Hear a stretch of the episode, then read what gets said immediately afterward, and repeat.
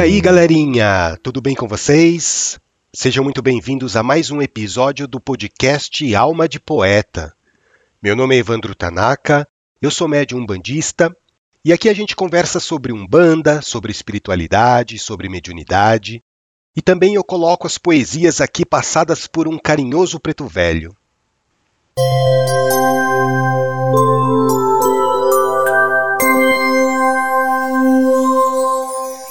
E como já faz um tempinho que eu não coloco nenhuma poesia aqui no podcast, hoje eu vou recitar para vocês uma poesia recebida do plano espiritual e que conta a história de um político. É, gente, um político, acreditem. Na verdade, é a história de um político que exerceu cargo público aqui no Brasil. Diz o pai Antônio que foi um político de bastante influência na nossa sociedade. Só que ele não fala nem quando e nem quem foi esse político, né? Eu imagino que esse anonimato seja proposital e importante para preservar a identidade e a privacidade de algumas pessoas. Mais do que a experiência de vida que esse ex-político nos passa, por meio das palavras poéticas do pai Antônio, vale muito a pena a gente prestar atenção nos ensinamentos, nas orientações que esse espírito nos transmite. Vamos ouvir a poesia?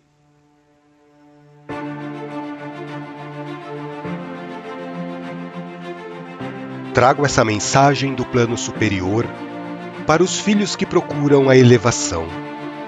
Se hoje aspiramos a um mundo melhor, precisamos ajudar na reconstrução. O mundo passa por um momento delicado, do qual o vosso país não está imune.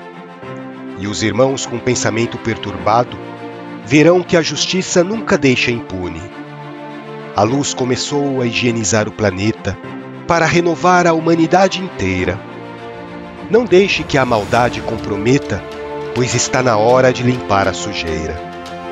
Infelizes são os vossos governantes, que, embriagados no ópio do poder, levarão os seus espíritos errantes para mundos primitivos conhecer.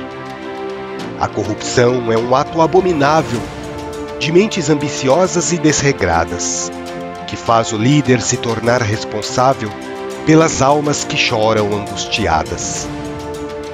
Séculos de reajuste são necessários para reequilibrar o espírito corrupto, quando passará pela dor do Calvário, vivendo um sofrimento ininterrupto.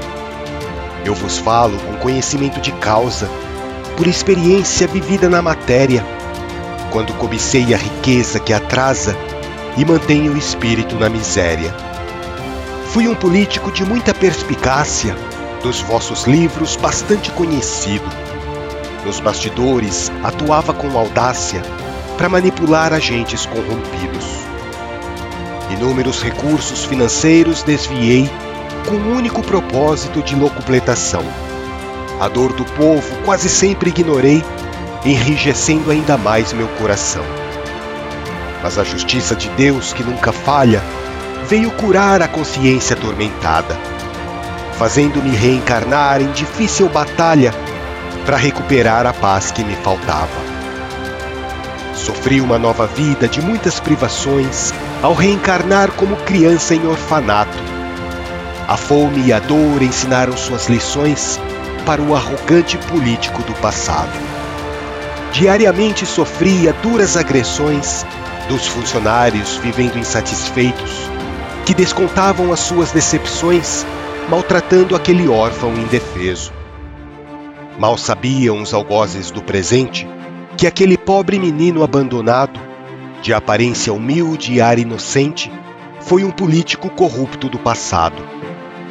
Hoje eu trabalho na seara do Cristo, após muitos séculos de aprendizado. Mas na política do mundo eu insisto para indicar o caminho abençoado.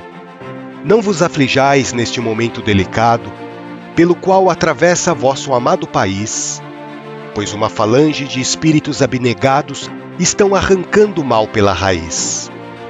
Em breve virão tempos profetizados, com a separação do joio e do trigo.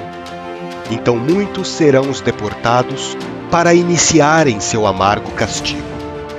Saibam que a evolução faz parte da vida e a asepsia do mundo é necessária para que possamos curar as feridas e alvejar a nossa indumentária.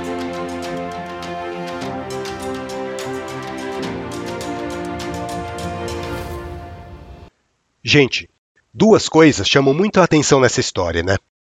A primeira, que é mais evidente, é a experiência reencarnatória que esse político teve. Se numa vida ele foi um político influente, poderoso, arrogante, na outra vida ele reencarnou como um órfão e viveu a sua infância toda num orfanato, sendo maltratado por funcionários. E ele apanhava muito nesse orfanato. O pai Antônio conta que alguns funcionários daquela instituição, inconscientemente, reconheciam aquele espírito do político odiado. Mas assim, isso em um nível subconsciente, né? Esses funcionários foram pessoas que, na vida passada, haviam sido prejudicadas pela ambição e pela corrupção daquele político que agora vivia no corpo de um menino órfão. Vocês conseguem perceber nessa história a atuação da lei do retorno na vida desse espírito? Muita gente pensa que é balela, né? Essa lei do retorno. Porque, na visão de algumas pessoas, vai prevalecer sempre a impunidade. Só que não é bem assim, não. A impunidade é uma palavra que não existe no vocabulário de Xangô. A justiça divina é perfeita. Nós que não conseguimos compreendê-la na sua plenitude por causa da nossa visão atrofiada. Muitas vezes a gente vê uma injustiça aqui na Terra, de alguém tirando vantagem de alguma situação, e a gente pensa que aquela pessoa vai viver impune, seja pelo cargo importante que ela ocupa, seja pelo dinheiro que ela tem para comprar favores. Só que a nossa ideia de impunidade se restringe a uma única encarnação, né? Talvez realmente essa pessoa viva a encarnação dela inteirinha no luxo, na opulência, na riqueza, no conforto e na impunidade. Mas e depois? O que vai acontecer com ela na vida espiritual e nas próximas encarnações? Vocês acham que o universo vai esquecer das coisas erradas que aquela pessoa fez? Nem o universo, nem a consciência da própria pessoa. Sim, porque quando o espírito vai evoluindo, a consciência vai despertando, né? Daí começa a cair a ficha de todas as coisas erradas que nós fizemos e a nossa própria consciência começa a nos cobrar para que nós possamos reparar o mal que praticamos. E enquanto a gente não reparar todo o mal praticado, a gente não vai sair daquela situação. O nosso espírito vai estagnar, a nossa consciência vai começar a nos cobrar incessantemente até que tenhamos força para pagar toda a nossa dívida. Eu lembro de uma passagem da Bíblia que Jesus diz o seguinte: Em verdade vos digo que de maneira alguma sairás dali enquanto não pagares o último ceitil. Essas palavras estão lá no Evangelho de Mateus, no capítulo 5, versículo 26. Mas vamos lá, voltando aqui para a história do político. Percebam que os funcionários do orfanato que agrediam aquele menino, eles agrediam como uma forma de descontar as frustrações que eles tinham nas suas vidas. Eles usavam a violência dentro do orfanato como uma válvula de escape, né? Porque eles passavam por dificuldades financeiras, eram mal remunerados, Achavam que deveriam ganhar mais por aquele trabalho ingrato que eles faziam no orfanato de cuidar dos filhos que outras pessoas colocaram no mundo e abandonaram. E aqui a gente vê mais uma vez a lei do retorno em ação. Porque me parece que esse orfanato era uma instituição que recebia recursos públicos para funcionar. Era o governo que repassava verbas para que esse orfanato pudesse exercer suas atividades. Só que olha como são as coisas, né? Da mesma maneira que aquele ex-político desviava verbas em uma vida passada em proveito próprio, outros políticos também estavam desviando verbas que deveriam ser direcionadas para aquele orfanato. Ou seja, o ex-político do passado estava sentindo na pele o que era ser vítima de corrupção. Porque muitas vezes, pessoal, a gente só consegue desenvolver a nossa empatia sofrendo na pele o que a outra pessoa sofreu, né? E Deus concedeu àquele espírito a oportunidade de vivenciarem uma vida difícil o que é ser vítima do descaso da sociedade, principalmente o que é ser vítima da ambição dos governantes. Por causa da corrupção, por causa do desvio de verbas, aquele orfanato vivia em uma situação deplorável de miséria. Faltava o essencial, não só para os funcionários que recebiam baixos salários, mas principalmente para as crianças que não tinham sequer o básico para viver com dignidade. Tem uma parte da história desse político que não aparece na poesia. O pai Antônio falou que, quando aquele menino tinha por volta dos seus 12 ou 13 anos de idade, ele fugiu do orfanato, por causa das agressões que estavam se tornando cada vez maiores. Ele fugiu do orfanato e começou a morar na rua, sofrendo todo tipo de humilhações, passando fome, passando frio, pedindo esmolas e muitas vezes até roubando quando ficava desesperado por comida. Vocês conseguem ver a dimensão da vida dura que esse menino teve? Mais uma vez, a lei da causa e efeito atingindo a vida daquele espírito. A sociedade que ele roubou em uma vida anterior, praticando a corrupção, era a mesma sociedade que lhe virava as costas agora que ele era um indigente. Se não fosse a ação caridosa de ONGs, de instituições religiosas, aquele menino não teria sobrevivido. E eu lembro que logo depois que o pai Antônio terminou de passar a poesia, eu fiz uma pergunta para ele. O que foi que levou o espírito desse ex-político a se ligar com a egrégora da Umbanda? E eu me surpreendi, porque foi a própria entidade do ex-político que estava acompanhando o pai Antônio que me respondeu. E ele me contou uma situação bastante inusitada. Ele disse para mim que certo dia estava perambulando pela rua, todo estrupiado, todo faminto, ele acha que devia ter por volta dos seus 16 ou 17 anos. Já fazia mais ou menos uns cinco anos que ele tinha fugido do orfanato. E ele estava lá, morrendo de fome, revirando os sacos de lixo para ver se encontrava alguma sobra de alimento, quando de repente ele viu numa esquina, e isso já era bem de noite, um cara de branco fazendo uma macumba. Daí ele ficou lá escondido, olhando o que o cara estava fazendo. Ele viu o cara acender uma vela, colocar uma garrafa de bebida e um alguidar cheio de comida. Ele conta que o olho dele arregalou naquela hora, tamanha era a fome que ele estava sentindo. Daí ele ficou esperando lá, escondido. Parece que o cara de branco estava fazendo algumas preces, algumas invocações que ele não entendeu direito o que era. E quando o sujeito se levantou para ir embora, o menino correu lá naquele despacho e foi direto no alguidar, né? foi direto naquele alguidar cheio de comida. Para quem não sabe, o alguidar é um prato feito de barro ou de cerâmica, onde as pessoas fazem as suas oferendas para os guias ou para os orixás. E o espírito conta que ele, né, encarnado na época, lá na, no corpo daquele menino, viu aquele alguidar na frente dele, onde tinha frango cozido, tinha farofa, tinha mel, tinha alguns pedacinhos de frutas no meio. e ele não pensou duas vezes, caiu de boca naquela comida toda. Só que ele não percebeu que aquele cara de branco estava olhando ele de longe. Depois ele ficou sabendo que o cara de branco era um tal de pai de santo. E ninguém sabe por que cargas d'água aquele pai de santo resolveu voltar para conferir o despacho que ele tinha feito. Daí, quando o pai de santo viu aquele moleque comendo a macumba que ele tinha feito, ficou olhando lá de longe, esperando o rapaz terminar a refeição. E quando o menino acabou de comer, ele já ia até beber a pinga que estava do lado da comida quando o pai de santo se aproximou, né? E ele conta que levou um susto tão grande quando viu o pai de santo se aproximar que ele ficou pálido. Ele ficou mais branco do que a roupa que o pai de santo usava. Daí, o cara chegou do lado dele e falou assim: Ah, eu não acredito. Além de comer a comida toda do Exu, você também vai querer beber o marafo? o menino não sabia o que falar, ele ficou mudo, ficou paralisado.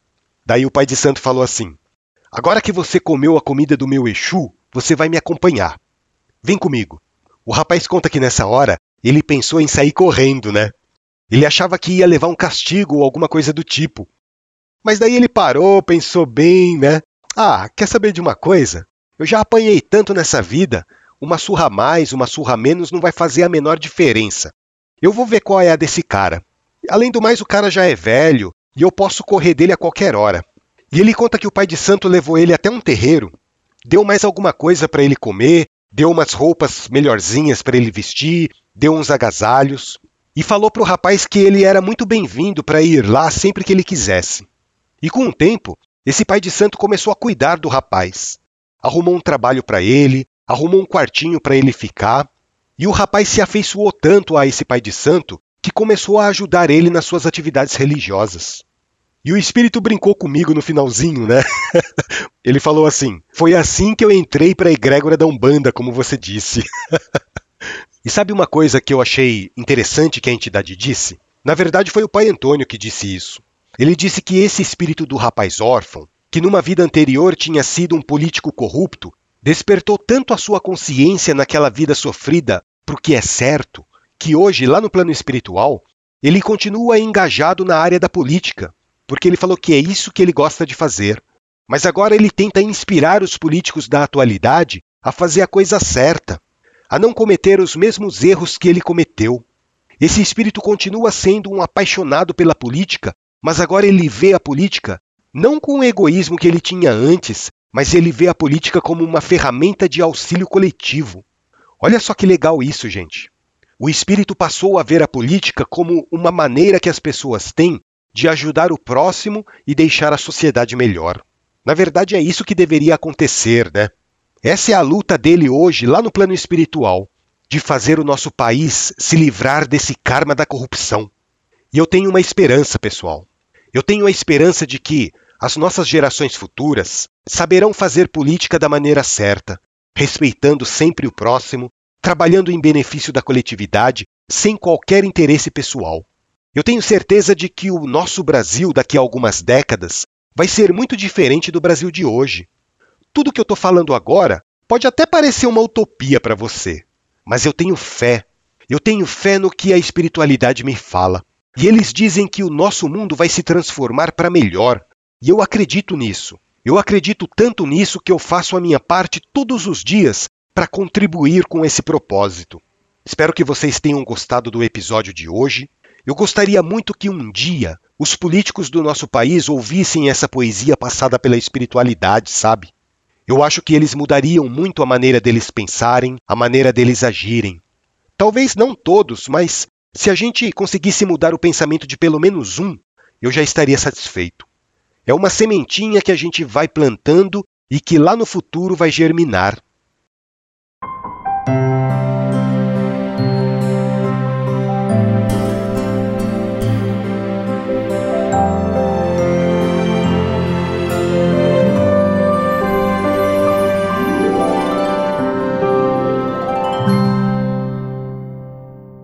E agora mudando um pouco de assunto, eu vou fazer um desabafo aqui para vocês.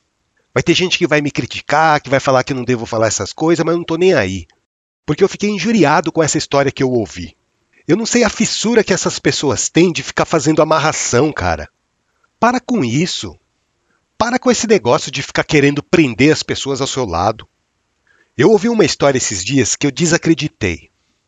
Uma mulher queria fazer uma amarração para um cara Aí ela foi lá num picareta, num mau caráter, num sem vergonha, e o cara passou uma receita para ela que eu desacreditei. O cara mandou ela escrever o nome do rapaz num pedacinho de papel e enrolar num pedacinho de bife cru. Daí ele falou: Você pega esse bife cru e enfia lá naquele lugar sagrado que as mulheres têm. Vocês estão entendendo? E a menina fez isso. Vocês acreditam? A menina pegou um bife cru, enrolou e colocou lá. O cara falou que tinha que ficar com essa simpatia durante sete dias. Quando deu o quinto dia, sabe onde essa menina foi parar? Essa menina foi parar no pronto-socorro. E ela teve sorte porque ela foi parar no pronto-socorro, porque era para ela ter ido para o cemitério. Gente, que absurdo isso. Vocês querem fazer uma amarração? Faz uma amarração para Jesus.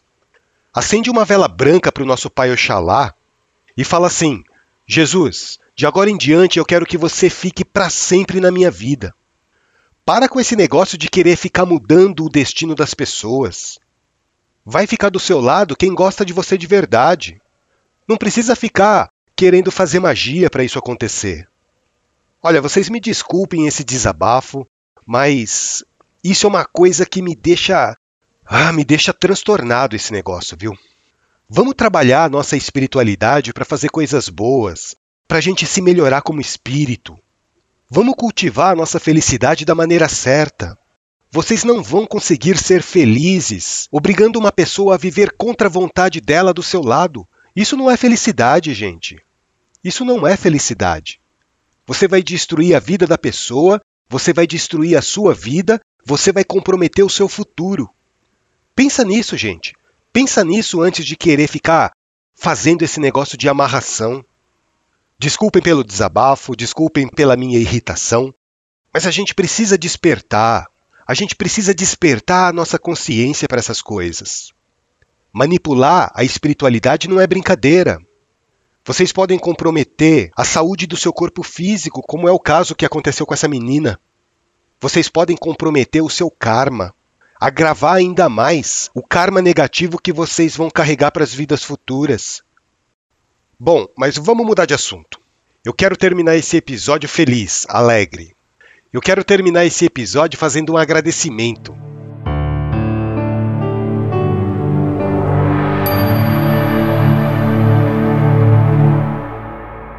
Deixa eu fazer um agradecimento para Linda, do Rio de Janeiro. Ela me escreveu uma mensagem muito carinhosa elogiando o podcast e dizendo que ouvir os podcasts são momentos de reflexão e de calmaria na vida dela. Muito obrigado, linda, pela sua mensagem, pelo seu carinho. Muito axé na sua vida. E eu respondi a sua mensagem, viu, linda? Mas eu não sei se você recebeu. Aliás, gente, eu sempre respondo para as pessoas que me escrevem, tá? Mas parece que ultimamente, eu não sei porquê, as minhas respostas estão caindo na caixa de spam das pessoas. Então, se você me escreveu, dá uma olhadinha lá na sua caixa de spam, porque talvez a minha resposta esteja lá. Eu acho que o Google está pensando que o Alma de Poeta é um spam querendo vender anúncio. um grande abraço para vocês, meus irmãos, minhas irmãs, e até o nosso próximo bate-papo.